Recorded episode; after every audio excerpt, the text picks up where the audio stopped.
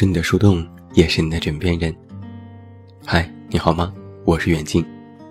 公众微信搜索“这么远那么近”，每天晚上陪你入睡，等你到来。这两天我遇到一个奇葩，在微博上有个人三番五次发私信，说自己写了一篇文章，想让我帮忙看一看，修改一下。我本来没搭理，但是他天天来。语气越来越着急，甚至气急败坏。我只好回复说：“你发我邮箱吧，我给你看一下。”稿子很快发了过来，我大致看了一下，然后写了一点修改意见给他。他收到邮件后又来找我：“不是让你帮我修改吗？怎么就写了几句话？”我耐着性子说：“你这个稿子不是很合格。”如果要修改要大改，你需要自己来写，这样才能够更好的表达你的情感。他说：“我不是怕麻烦吗？才让你修改的。”我回复了一串问号。其实写自己的文章比较容易，但是改别人的文章实在是太难了。他说：“那你干脆帮我写一篇吧，我们导师让我们下周一交，你周日给我吧。”还有两天，我目瞪口呆，然后没有再回复。这下可好，姑娘一遍又一遍的刷屏，好不好？好不好？好不好？我直接回复，不好。于是他就噼里啪啦的回复了我一大段话。大意是，我关注你这么久了，你连这么一个小忙都不帮。枉费我这么喜欢你，还买你的书，你读者的一点点小小的要求你都没办法满足，真是让人失望。他质问我说：“你那么会写，帮我写一篇文怎么了？”眼看我还是不搭理，他就连脏字都标了出来。我最见不得这种人，就回复了一个字：“滚”，然后直接拉黑。然后他就将所有的留言统统截图，发到自己微博，还艾特我，痛骂我的冷漠，说我辱骂粉丝，简直是狗眼看人低，不配做人。底下还有几条评论，一致性的支持他，也有人给我发私信让我去死。我回复说，我没死过，没经验，你先死一个给我看看。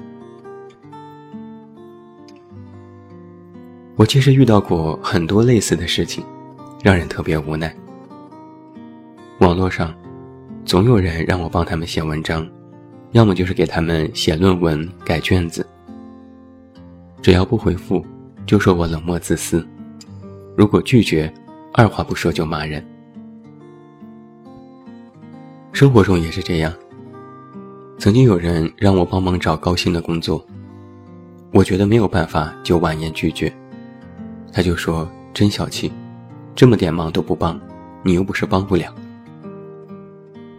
可我真是他妈的帮不了啊！你以为我是国家主席吗？你要找月薪五万的工作，我去哪儿给你找？我自己也想找啊。还有借钱，三千五千的我也就借了，你不还也不要紧。但有一次，一个人开口就是借二十万，说要买房子交首付。我说：“二十万这个数目太大了，我拿不出来。”他说：“你那么有钱，借我点又怎么了？真没看出来你是这么吝啬的人。”于是我就日了狗了，这都是哪跟哪儿啊？我直接回怼：“我就是这么吝啬小气，你大气，你有本事用你自己的钱去买房，拿别人的钱去买，还逞什么能呢？”真是气得我胃疼。还有一类事是，你根本没有办法软弱，也不能理解和善良。你稍微的退让一步，就有人会得寸进尺。曾经在工作当中，我和一个客户对接，本来所有的条款都谈得好好的，合同也签了，我们方案都做了三版，马上就要落实细节的时候。客户说要重新想方向。他列举了一堆的问题和困难，我也感到很纳闷儿，为什么不早说？之前提案的时候为什么不说？但是又不能得罪客户，于是好脾气地说：“好吧，我们重做。”一来二去，又重新提案做创意。等到修改多次之后要落实时，客户突然说不做了，换了其他家。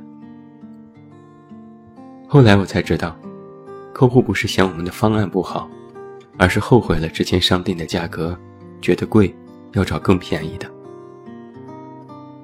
这下我就忍不了了，拿着合同一纸诉状告到了法院，闹得不可开交。客户说：“大家都是职场上混的。”你怎么这样？这让我以后在业内还怎么混呢？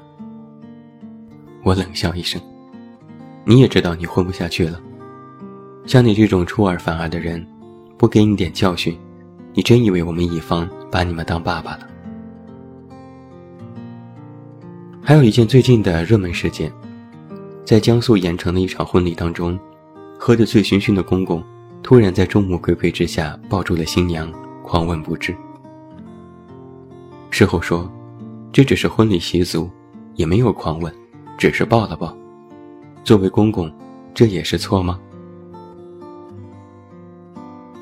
有句话呀，真是说对了，林子大了，什么鸟都有。每每遇到这样的事情，我都非常的生气。这都是什么世道？怎么人心都变成这样了呢？我在很久之前给他们总结出一个名词“弱者表”，心理状态都是我弱，所以我有理；我穷，所以我有理，带着一种破罐子破摔的心理。反正我就这样，你爱咋咋地。但是后来我却觉得，这种弱者表的背后是内心深深的贪婪，自己什么都不愿意付出。就想着等和靠，等机会降临，靠别人帮助，期待不劳而获。总是渴望上天会掉馅饼，认为所有人都要让着你，帮助你，无条件为你付出。我就纳闷了，大家都是第一次做人，凭什么我就要让着你呢？